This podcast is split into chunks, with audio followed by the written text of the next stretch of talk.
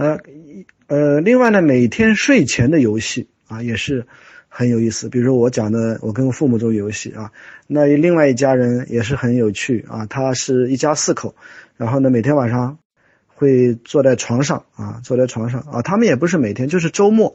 周五、周六的时候啊，一家四口就呃全部在床上，然后呢一起做各种活动啊，比如说绕口令啊、讲笑话等等。啊，大家可以想象啊，这一家人在这个短短的啊，这个每次一两个小时的时间里，啊，那种交流、那种幸福的体验是多么的深刻。呃，再举一个例子啊，有一位父亲呢，因为他生意的关系，不在不跟孩子跟太太住在一个城市，呃，所以他会觉得跟孩孩儿子在天天长大啊，他非常的希望跟他有更紧密的连接。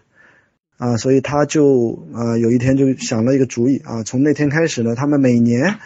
啊就会安排两周的时间去自驾游啊，这个父亲跟太太跟儿子一起啊自驾游啊，后来有几次呢，就是太太也不带的啊，就带着儿子啊去自驾游啊，那这个父亲跟儿子在自驾游过程中那种互动啊，那种沟通和学习啊，那是非常啊非常好的一种环境。第五种连接呢，就是通过来共同面对困难的话题，啊，来讨论，来共同克服啊。比如说如何，啊，比如说你在学校里受到这个暴力对待，那怎么来解决这件事情啊？这就是一种啊第五种的方法。嗯，我在家访的时候呢，听到一个嗯非常有趣的故事，这是爷爷啊，这外公，外公跟。呃，孙子啊之间的一个连接啊，这个孙子啊，呃，他呃有一段时间呢，就是便秘啊，拉不出屎，然后呢，妈妈就很生气啊，就天天要训他。哎，爷爷，结果这个外公知道以后呢，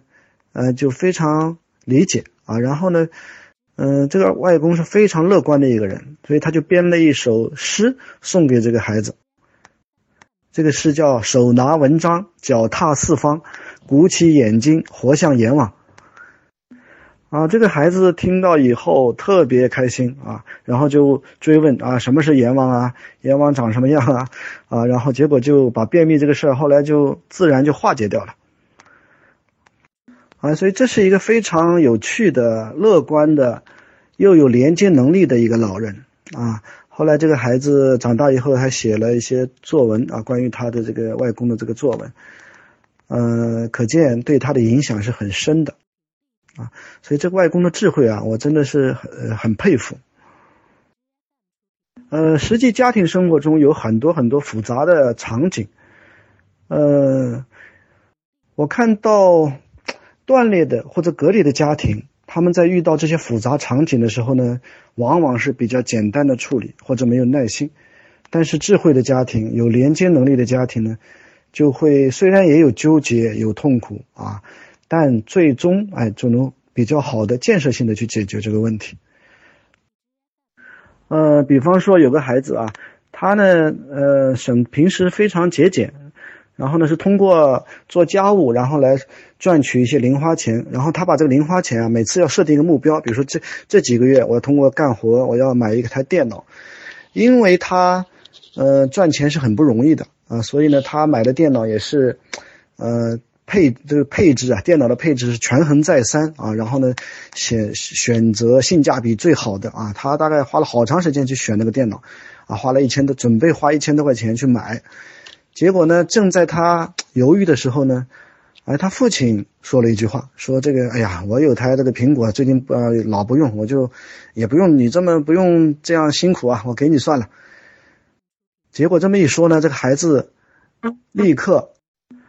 立刻呢，对就被这件事情就把自己原来那个计划就忘掉了，然后呢，老想着去得到一台啊性价比啊就是这个功能啊强很多倍的这个苹果电脑。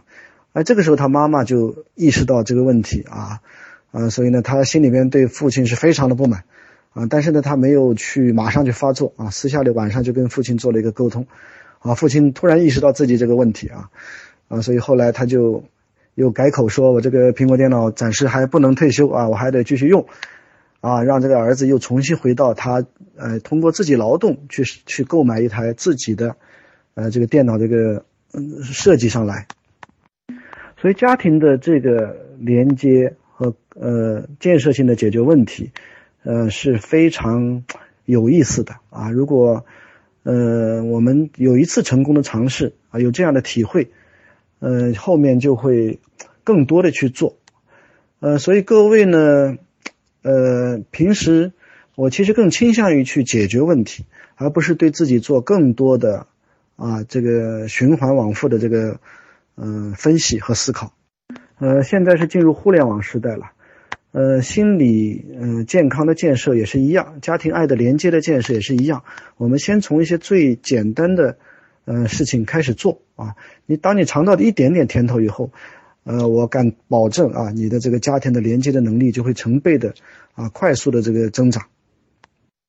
呃，我最近跟我一个台湾的老师。嗯，吃饭啊，他是很有名的一个心理学家，呃，但是呢，整个饭局上他也非常烦恼啊，就说自己的孩子要考美国美国的大学啊，有，呃，非常的难，然后他自己去，呃，做了大量的考察啊，嗯，跟然后跟孩子也做了很多的沟通，跟老公也做了很多的沟通，啊，也很烦恼啊，也很也有很多烦恼，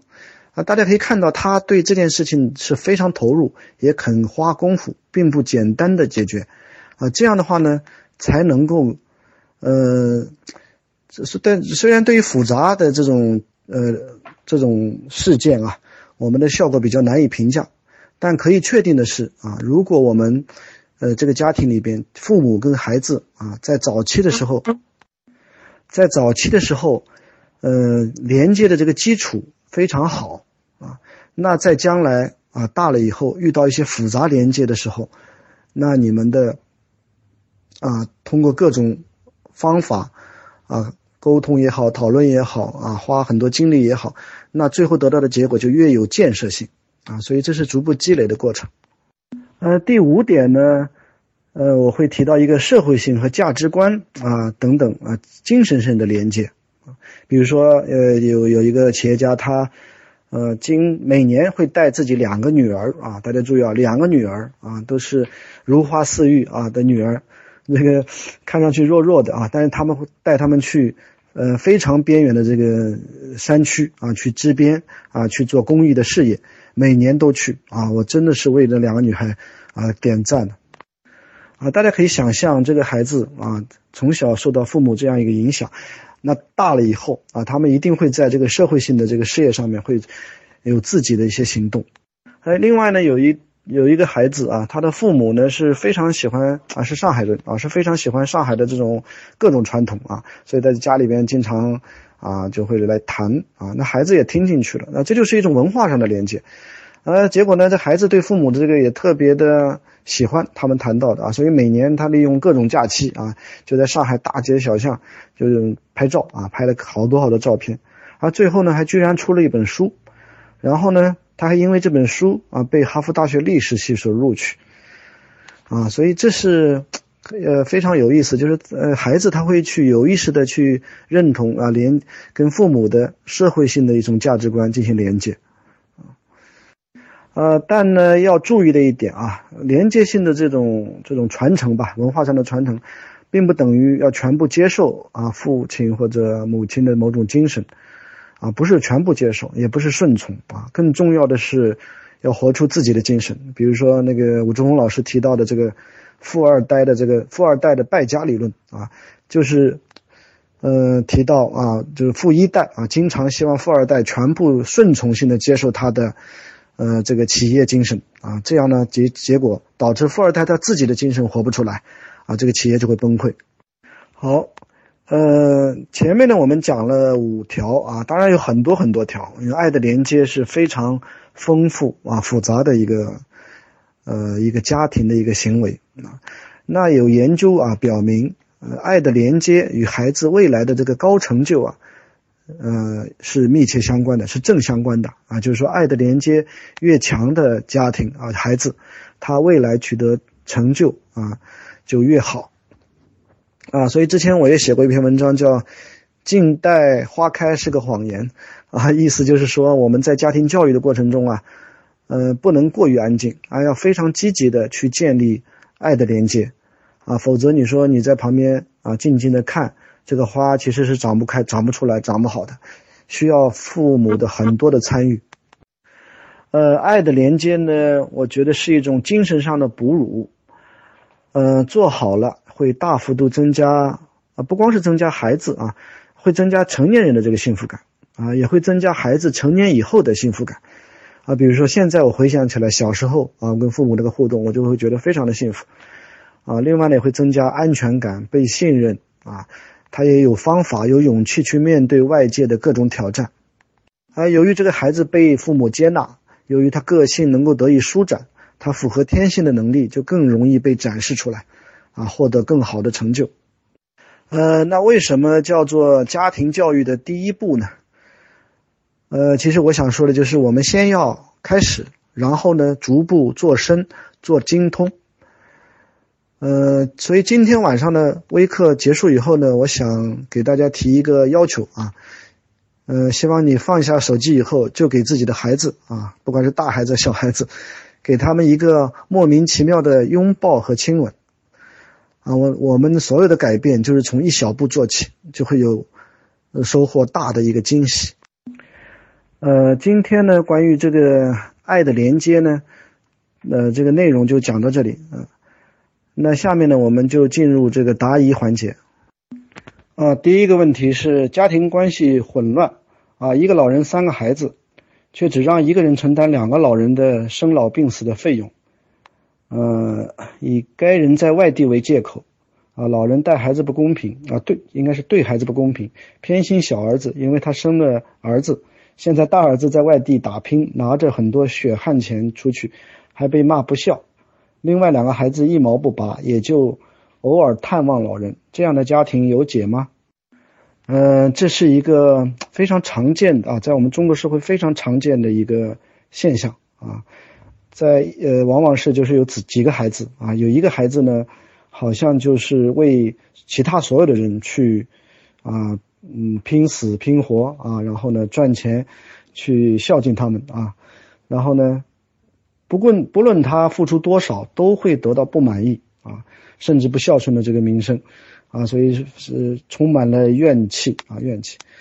嗯，所以我认为呢，这是一个共生绞杀的一个变种啊。其实大家可以看到，一个老人三个孩子啊，他们。彼此之间的这个心理啊，还是在一个共生的状态。呃，这个提问题的人啊，提问题人，呃，我为什么他说他也在共生状态呢？因为正因为他在共生状态，所以他会非常的纠结啊。所以呢，我给的建议有以下几条啊。第一个，要脱离这个共生体，意识到自己和原来这个家庭的界限，需要把它重新限制好啊。要多听自己老婆的话，意识到如果，呃不改，你自己不改变啊，他们是永远会是贪婪的，会去吞噬啊，吞噬你的一切。但是呢，如果你改变了，他们也会慢慢的接受和改变。所以改变的第一步，我建议从，呃适度给钱开始，就是控制给钱的这个数额，而不是说所有的他他这个张口就要你就给。啊，要从自己的能够承受的能力，还有呢，从这个量上面进行控制，这个是相对比较好操作的。呃，然后呢，就是在他如果骂啊，家里边还是要骂你，那你可以两种做法，一种是骂不还口啊，忍着；第二种呢是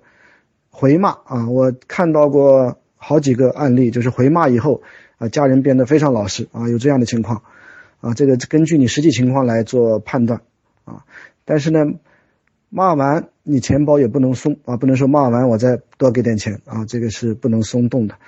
啊，最后呢就是把自己的生活调理好。我前面讲的多听老婆的话，老婆对你来说意味着一个新的家庭，呃，你多听老婆的话，跟老婆的连接加强以后，你跟原来家庭那个连接自然会相对会松动。问题是你有多听老婆的话？如果你真心听老婆的话，你有真心维护自己的家庭，呃，你对和原来家庭那个连接就会慢慢的松动啊！注意啊，慢慢的松动，啊，所以呢，先做第一步。我还是那句话，先做第一步，呃，做好以后会有不同的感觉，然后呢，会连产生连环效应。好，下一个问题，啊，这个问题比较长啊。老公经常会在办一件事情的时候让你不舒服，例如他炒菜做饭，你在客厅带孩子，呃，他第一个菜出来，你还没把呃饭桌擦干净，他就说你在干嘛？饭桌也不擦一下，或者做饭时唠叨一堆话，听了我宁愿吃方便面也不想吃那顿饭。回头你还不能不高兴，更不能说不吃，不然先桌有份。呃，又例如孩子在学校住校，每周一早上我六点多起床给孩子做早餐，孩子吃饱啊，叫老公起床送孩子去学校。我不会开车，一般到学校就是十五分钟车程。他从一开始起床就唠叨说每天都这样，然后开始数落孩子的各种不是。他开车，我坐副驾驶，他就说一句：“整天习惯要坐那位置，我要是坐到后面去。”他就说：“我说不得，像这样的事情几乎每天都上演，算是没有爱的链接吗？”啊，这个问题非常有趣啊，也是会经常发生在我们的生活当中的。啊，那我第一个感受呢，就是好像听到这个老公啊，他对爱的链接的呼喊啊，所以不是没有爱的连接，而是这个家庭充满了对爱的连接的呼喊。嗯，我个人感觉这个老公还是不错的啊，他至少能做饭。啊，他唠唠叨叨，其实背后是一个常见的被渴望的一个行为啊，渴望被认可的一个行为，呃，也说明他心里边非常在意你。虽然唠叨啊，还是每周都会送啊，从来，呃，应该是没有说不送的时候，对吧？不送孩子的时候。呃，另外呢，你看他的唠叨的行为，呃，也是一种，其实他是希。期望你有回应啊，或者说你有他希望的这种回应的这种愿望，在这个唠叨的背后，呃，这些事情围绕孩子都是围绕孩子发生的。呃，我第一的感觉呢，就是可能夫妻之间的连接被忽略、被减少了。嗯，我会感觉到这个老公会有期望和你单独连接的这个愿望，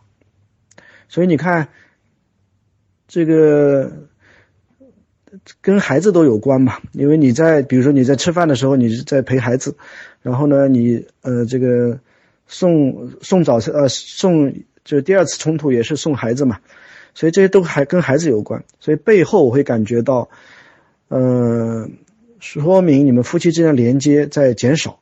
所以呢，我建议你们两个要做一些有利于。呃，爱和情感的一些事情，比如说两个人一起去看电影啊，讨论孩子以外的话题等等。呃，这是非常常见的一个情况，就是，呃，表面上是不满和抱怨，嗯，背后是爱的一个呼唤。那我们不要被这个表面的情况所蒙蔽啊，要去做一些啊，这个这个种花的事情，不要被那些杂草所蒙蔽。好，下一个。好，这个问题比较短啊。女儿结婚一年了，没生小孩，感觉小夫妻感情不那么热络，父母该如何帮助他们？啊，首先，这个这是一位非常关心孩子的一个呃父母啊，啊父亲或母亲。嗯，那我的建议是呢，第一个啊，嗯。呃，可以作为母亲啊，或者你是应该是呃，应该是我猜应该母亲啊，那可以跟女儿谈谈心啊，看看呢是不是，呃，就从你个人的经验来看啊，他们去评估一下、评价一下啊，这个女儿的这个婚姻情况到底怎么样啊？是不是他们缺少一些连接啊？夫妻之间，或者说他们呃从单身走到婚姻啊状态有没有什么呃改变啊？就是去。呃，尾声这个婚姻，嗯，包括可以给女儿做一些更多一些建议，也可以从给一些过来人的建议。嗯第二个呢，如果因为现在的孩子，呃，年轻人，嗯，其实很多并没有接受过婚前的一些心理教育啊，那很多我会发现很多夫妻在啊，很多年轻的刚结婚的夫妇啊，在。嗯，从单身走入夫妻状态的时候，以后呢，嗯，并没有，嗯，很快去适应这个新的角色，啊，比如说在爱的这个关系上面、投入上面、经营方面，其实是欠缺的，啊，还是各干各的啊。我曾经嗯有过一个咨客啊，他 结婚一年嘛，一个女女咨客啊，结婚一年，他们夫妻两个和结婚前没啥改变啊，还是结婚前打游戏，结婚后还是打游戏，结婚前不做饭，结婚后还是不做饭，所以这个婚姻的结不结婚对他们来说没什么太大变化。后来一年以后就离婚了，所以你的担心，我觉得从某种程度也是啊有道理的。嗯，所以呢，我想说的是，可以推荐你女儿来听一些，嗯，跟夫妻呃新婚夫妻有关联的一些心理学的课程，啊，嗯，新乐图的一些微课都可以让他们来听。呃，最后一点呢，就是一定要注意适度啊，呃，千万不能过于唠叨。我刚才说了，和女儿谈谈心，不是唠叨啊，所以这个一定要把握好的尺度。那可能呢，有时候女儿她也不一定。不耐啊，有些不耐烦，那你要把等到合适的时机啊，比如说，呃，看女儿心情好的时候，或者跟她一起去逛街逛逛街的时候，啊，这个呃掌握好时机，而且不要用力过度，因为毕竟是他们的小家庭的生活，不宜干预太多。下一个问题，啊，第四个问题，父母从小就用你必须听我们的话，不然就不爱你的方式教养。觉察到自己有强烈的依赖倾向，怎么破？谢谢。嗯，从这个问题中呢，大家可以看到，呃，提问者本人其实是挺矛盾的。他一方面意识到父母的教养方式存在很大的问题啊，另一方面呢，他也看到其实自己是被这种教养方式教育出来的，所以，嗯，天然的就有一种依赖的倾向啊，不知道怎么来独立。这这两个是矛盾的，呃，所以我的建议呢，嗯，其实现在这种情况也是，呃，蛮多的啊。那我的建议啊，是第一条，嗯，要真正开始欣赏自己啊比较能干的一些地方，就对对自己啊，呃，是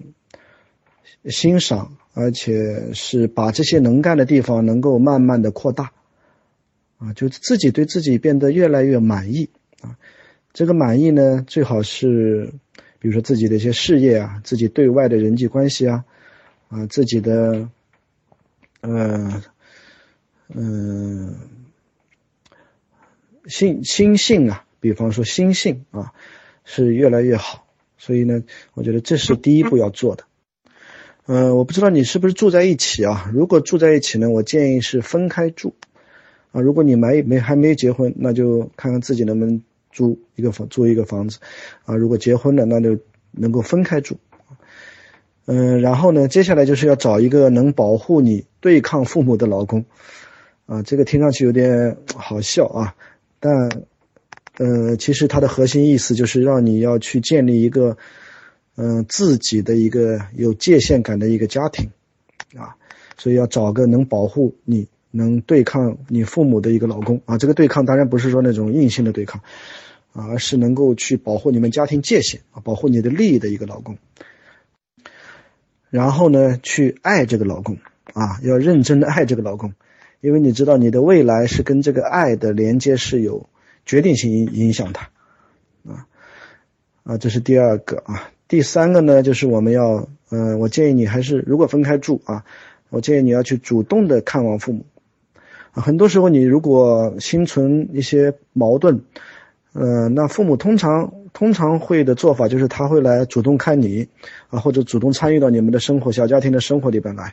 那这个是非常麻烦的，啊，所以通常我觉得比较有效的方法就是你定期主动啊去看望你的父母，然后呢看了就走。啊。有一次有一个我对一个给一个一对小夫妻出了个主意啊，效果还非常好，啊，他们定期啊。